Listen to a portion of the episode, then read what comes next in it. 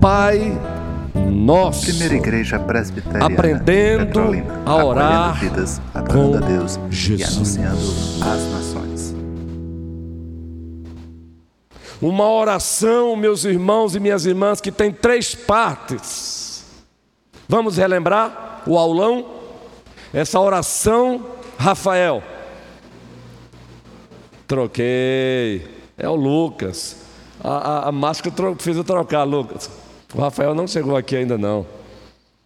Eu troquei a máscara, Ludibria, mas é uma prova que vocês se parecem, viu? É o Lucas.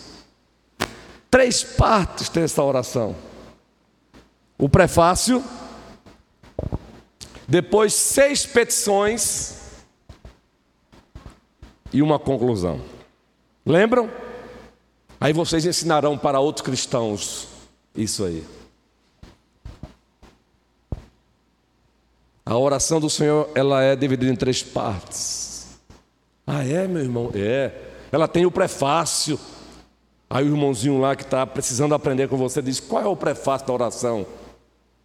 Qual é a introdução da oração? Pai nosso que estás no céu. E no prefácio nós aprendemos aqui duas coisas, relembrando rapidamente. Primeiro, aquele que é o que é, Deus, é nosso Pai. Que maravilha! Aquele que é o que ele diz ser, Deus de eternidade a eternidade, em Cristo, ele é o nosso Pai. Louvado seja o seu nome. Então, aproximemo-nos dele com confiança, com ousadia. Ele nos fez filhos dele em Cristo Jesus. Uma outra lição que nós aprendemos com esse prefácio: Pai nosso que estás nos céus. O nosso Pai, aquele que nos fez filhos e filhas dele em Cristo, nosso Pai, ele é o que ele é, ele é Deus. E o prefácio diz: Pai nosso que estás nos céus. O nosso Pai é o trocadilho, ele é Deus, que subsiste em três pessoas: o Pai, o Filho e o Espírito Santo. E a segunda lição é: aproximemo-nos dele com reverência. A semelhança dos serafins, santo, santo, santo é o Senhor dos exércitos, e toda a terra está cheia da sua glória. Aí partimos para as três petições verticais. A primeira, santificado seja o teu nome. Resumindo a lição dessa petição, Deus merece prioridade nas nossas vidas. Ele exige prioridade na vida da igreja, acima de todos e acima de tudo. Prioridade, santificado seja o teu nome. Resumindo aqui a lição. Segunda petição vertical: venha a nós o teu reino. O projeto de Deus tem prioridade. É o projeto de Deus primeiro e não os nossos projetinhos. E ele disse: Buscai em primeiro lugar o reino de Deus e a sua justiça, e as demais coisas, comida, bebida, vestuários, indumentárias, serão, presbítero Adualdo, acrescentadas. Então a segunda petição, venha nós o teu reino, Diácono Júnior nos ensina que o projeto dele acima de tudo o projeto dele é acima de todos. O projeto dele deve estar acima dos nossos projetos. Ele não é contrário aos nossos projetos individuais, desde que eles estejam submissos ao projeto dele. Primeiro o reino dele, primeiro os projetos dele. Os nossos, se sobrar um, sobrar um tempinho, a gente faz. Mas se não sobrar e não fizer, estamos envolvidos no principal projeto, que é o projeto de Deus, o projeto cósmico. Terceira petição vertical: venha a nós o teu, seja feita a tua vontade, assim na terra como já é feita nos céus. Lição, resumindo todas elas. Ele é e sempre será a nossa autoridade máxima. Cuidado com as nossas vontades, para não confundirmos as nossas vontades com a vontade daquele que é o Senhor da aliança. E quando nós estudamos o senhorio de Deus, nós aprendemos que no senhorio de Deus existem três atributos: controle, autoridade e presença. Controle, ele controla tudo e todos. A autoridade máxima, ele está acima, ele é o suzerano, ele é o imperador bondoso do universo. Não existe ninguém acima dele. Ele é o primeiro, ele é o último, ele é o alfa, ele é o ômega, ele é Deus. Aí partimos para as três últimas petições, agora eh, petições horizontais, que envolvem as nossas necessidades. Primeiro, o pão nosso de cada dia, presbítero Manuel, dá-nos hoje. Presbítero Moisés. Lição principal: Ele é o nosso provedor. É dele que emana a nossa provisão. É ele que é dele que emana o saciamento das nossas verdadeiras necessidades. Agora observe, é o pão nosso, não é o pão meu. Por isso dissemos aqui que Ele nunca nos abençoa pensando apenas em nós mesmos. Ele nunca abençoa uma pessoa pensando apenas nela.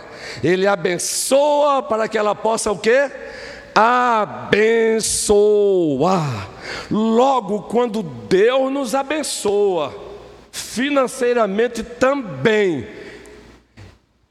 e essa bênção financeira, ela não é compartilhada com aqueles que precisam, nós estamos entrando em rota de colisão com Ele. Porque os bens que Ele nos dá continuam sendo dele. Apenas nos convoca para sermos mordomos. Quinta petição, a segunda horizontal, qual é?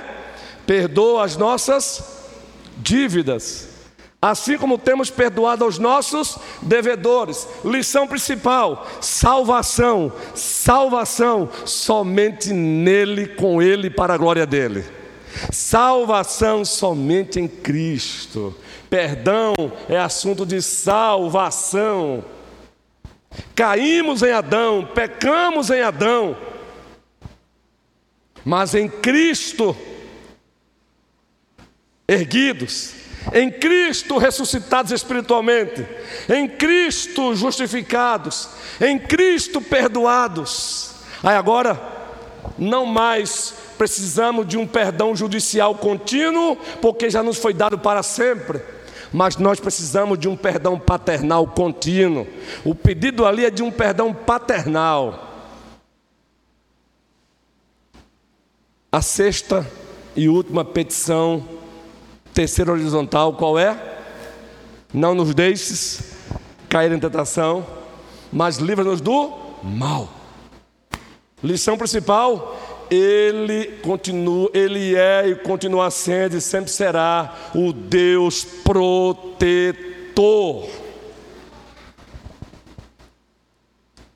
Aqueles que habitam no esconderijo do Altíssimo e à sombra do Onipotente descansará. Ele é o nosso protetor. Ele mesmo diz que, como uma galinha, ele acolhe os pintinhos sobre as suas asas. Louvado seja o nosso Deus. Gente, meu coração bate forte quando a gente lembra que Ele é isso para nós. Vocês já, já viram uma galinha com seus pintinhos e os seus pintinhos sendo ameaçados por uma cobra? Quem aqui já viu um vídeo assim? Ou já presenciou, quem é sertanejo? A galinha, se aproxime de uma galinha que acabou de chocar. Os pintinhos já nasceram. Se aproxime dela para ver. Deus seja louvado, Selma. E aí a conclusão, pastor, é a conclusão. Qual é a conclusão da oração? Pois teu é o reino. E o que mais? Para sempre. Amém. O que o Senhor quer nos ensinar com essa conclusão? E nós não vamos entrar aqui num pequeno debate sobre esse, essa conclusão da oração, não. O que é dito aí é verdadeiro. Independentemente de várias posições que existem entre os teólogos sobre esse finalzinho aí da oração. O que é dito aí é verdadeiro. Teu é o reino, o poder e a glória para sempre. Amém. O que o Senhor quer nos ensinar, Lucas? Flávia, com essa conclusão da oração. Grave isso, Arthur. Primeiro, reforçar. Linguagem confessional. Ei, não temos que ter vergonha de relembrar e sempre a nossa confessionalidade bíblica teológica. Uma igreja que se esquece da sua confessionalidade bíblica teológica é uma igreja que se torna vulnerável aos vírus do falso ensino, aos vírus dos falsos mestres. Reforçar as nossas orações com fortes argumentos. Está lá no, no Catecismo Maior. Se você não adquiriu ainda o seu símbolo de fé, procure o presbítero Humberto. Ou qualquer um dos presbíteros da igreja, mas falando porque geralmente fico com ele. Pode procurar o presbítero César, pode procurar o presbítero, aqueles que estão em exercício, mas para orientação também é só procurar também aqueles que estão também em disponibilidade. Né? Então procurem o presbítero Humberto, o presbítero César, Moisés e Clécio. Mas também para orientação, presbíteros sempre presbíteros, ainda que em disponibilidade, o presbítero Adualdo e o presbítero eh, Manuel, os diáconos, os membros maduros, adquiram esse material. Já está com o seu aí, Lucas? Tá não? Tem aí? Depois você vai receber o seu. É. Quem tem mais aqui, está visitando e não tem esse material? Levanta a mão. Quem está nos visitando hoje não tem esse material. Olha ali, grava ali, guerreiro. Olha aqui. Maravilha. Está lá atrás, lá. O Santo de Deus. Na após a gente entrega. É bênção. Agora usem mesmo, usem, é uma maravilha esse material. Lá diz: que essa conclusão da oração é para reforçar a nossa oração com fortes argumentos. Como assim? Então abra a Bíblia. Vamos lá, sonoplastia maravilhosa. Romanos capítulo 15, versículo 30. Vamos ver o que significa reforçar a oração com argumentos fortes. Como assim? Primeira carta, Romanos capítulo 15, versículo 30. O que é que diz aí? Romanos capítulo 15, versículo 30. Rogo-vos, pois, observe o que é reforçar a oração com argumentos fortes. Rogo-vos, pois, irmãos, começa aí, por nosso Senhor Jesus Cristo, e também pelo amor do Espírito, que, que luteis juntamente comigo nas orações a Deus a meu favor. Interpretação de texto bem simples, o texto está ali. Quais são? Dois argumentos logo no início ali, que devem ser usados para reforçar mais ainda a nossa oração. Argumentos que faz o coração bater mais forte. Ele está ali. Os dois estão ali. Existe mais, mas logo no início. Ao nosso Senhor Jesus Cristo pelo amor do Espírito Santo. Isso é argumento que reforça a oração. É você orar tendo esse motorzão aí. Eu não estou orando uma oração sem sentido. Ela está baseada no nosso Senhor Jesus Cristo e no amor do Espírito Santo. Eu não sou um cachorro sem dono, eu tenho um Senhor, Jesus Cristo. Eu sou amado, eu sou habitação do Espírito Santo. Amado também pelo Pai, pelo Filho e pelo Espírito Santo. Então, reforce a oração com esses argumentos. Os argumentos que reforçam a nossa oração não estão em nós mesmos. Em nós mesmos não temos argumentos fortes. Em nós mesmos, fraqueza. Nós somos fracos, mas Ele é forte. Ele é forte. É baseado nisso que nós cristãos não devemos negociar o inegociável ainda que as consequências sejam muitas vezes ruins. É baseado nisso que um ministro do Evangelho verdadeiro ele não se deixa vender. Porque por esse Brasil afora e pelo mundo são até tentados a fazer isso, com medo de ficarem, de perderem certas, certos benefícios. Eles não devem se vender porque acima de tudo, quem sustenta eles é o Senhor Jesus Cristo. Eles são guardados pelo amor do Espírito Santo. Agora aplique isso em tudo. É isso reforçar a oração com argumentos fortes. Exemplos mais que você pode se empolgar na hora da oração. Vocês já perceberam aqui, os vossos presbíteros orando, as mulheres quando oram também têm feito isso aqui. Exemplo: aprenda a orar a Bíblia. Um exemplo aqui, viu? Diácono Paulinho querido.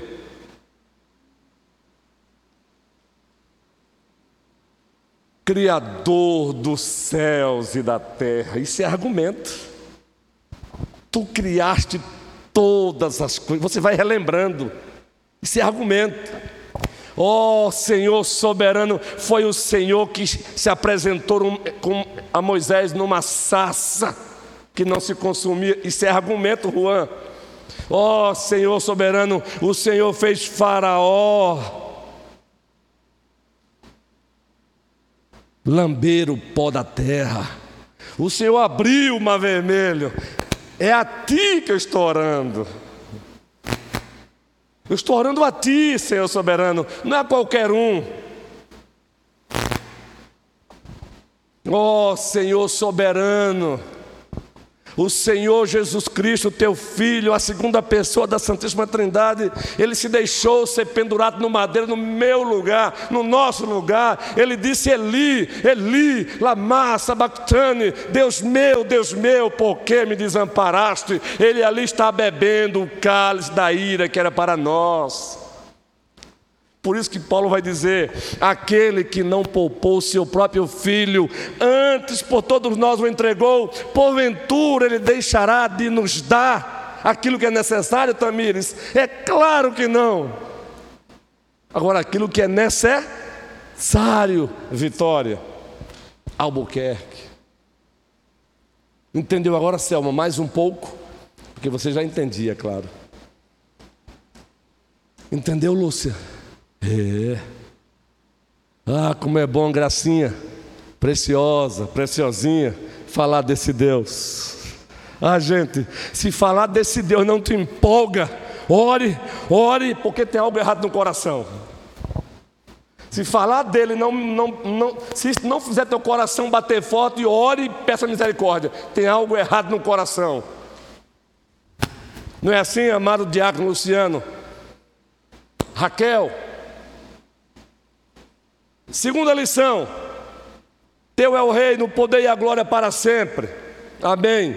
Segunda lição: Tributem a Ele nas vossas orações louvores, glória, porque tudo o que somos, o que temos, vem dEle. É dele que vem. Quer comais, quer bebais ou façais qualquer outra coisa, façam tudo para a glória dele. Qual é o texto? E quem vai dar o chocolate é. Eu vou mudar dessa vez, ó, já citaram o nome de Ilga, Ilga. e quem vai dar o chocolate é o irmão Paulo. Brincadeira, meu irmão, só para descontrair. Uma cena de descontração. O irmão Paulo vai Domingo é bênção, irmão Paulo? Já passou pelo conselho, bênção de Deus domingo, dobrada. Tributemos a Ele nas orações, tudo. Davi, Primeiras Crônicas, é um texto litúrgico maravilhoso. Quem sou eu? Lembram? Ele fazendo arrecadações para a construção do templo. E o povo, tome, tome, tome, que chegou o momento que ele teve que dizer: não, tá bom, Moisés a mesma coisa, aí Davi disse: agora observem, nenhuma vanglória. Quem sou eu? E quem é o meu povo? Para que pudéssemos dar todas essas coisas. Porque tudo vem de ti e das tuas mãos tu damos. Na antiga, numa das igrejas onde pastoreamos, na liturgia nossa, na hora do ofertório, lá no caso, na época, isso não é regra. Os diáconos que passavam com as salvas subiam ao presbitério, que é isso aqui também é chamado de presbitério, e naquele momento era lido também Primeiras Crônicas 16, muito especialmente essa parte, quem sou eu e quem é o meu povo, cara, para que pudéssemos dar todas as todas essas coisas, porque tudo vem de ti e das tuas mãos tu damos. E os diáconos pegavam a salva e levantavam. Gente, a gente adora também com gestos, a gente adora com gestos. E eles levantavam as salvas para ilustrar o que diz o texto: tudo vem de ti e das tuas mãos tu damos. Então, nessa conclusão da oração, o Senhor está nos ensinando: tributem glória a Ele nas vossas orações. Ah, meus irmãos, como aqui acolá as nossas orações, elas são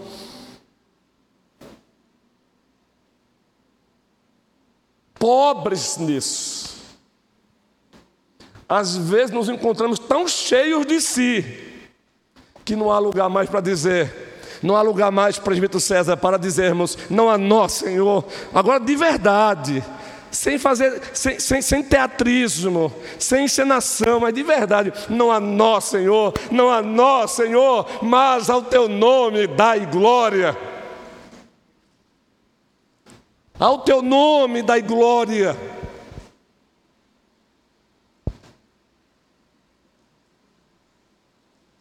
Primeira carta aos Coríntios, capítulo 15, leiam. O apóstolo Paulo foi aquele apóstolo que ele mesmo diz, nascido fora de tempo. Mas ele vai descrever algo interessante na primeira carta aos Coríntios, capítulo 15. Vamos lá. Primeira carta aos Coríntios, capítulo 15. Observem o que esse homem diz, gente. Deixe-me abrir aqui, por favor. Primeira carta de Deus aos Coríntios, o capítulo 15. Isso, vamos lá, está ali. Irmãos, venho lembrar-vos o evangelho que vos anunciei, o qual recebestes e no qual ainda perseverais. Prossiga. Por ele também sois salvos, Eva. Se retiverdes a palavra tal como vos preguei, a menos que tenhais crido em vão. Antes de tudo, vos entreguei o que também recebi: que Cristo morreu pelos nossos pecados, segundo as Escrituras, e que foi sepultado e ressuscitou ao terceiro dia, segundo as Escrituras, Joelson. Tem que ser isso mesmo, Joelson. Bíblia, Bíblia e Bíblia mesmo. E apareceu a Cefas e depois aos doze, Neuma. Depois foi visto por mais de 500 irmãos, Wanda de uma só vez, dos quais a maioria sobrevive até agora, porém alguns já dormem, ou seja, é eufemismo, alguns já partiram. Depois foi visto por Tiago, mais tarde por todos os apóstolos. E afinal, depois de todos, foi visto também por mim, Jairene, como por um nascido fora de tempo, ou muito especialmente Jade, não é?